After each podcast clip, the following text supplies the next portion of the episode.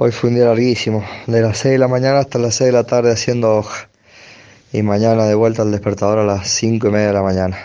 Eh, los caminos están bastante, bastante duros, rápidos. eh, en algunas partes creo que no se va a romper tanto y en otras como que ya se nota que hay piedras afuera.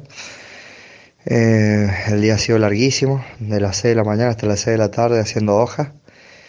Y mañana espero un día más pesado todavía porque hay más kilómetros de enlace. Hoy hicimos los enlaces del día sábado y mañana los del día viernes. Así que mm, dentro de todo bien, contento por estar acá.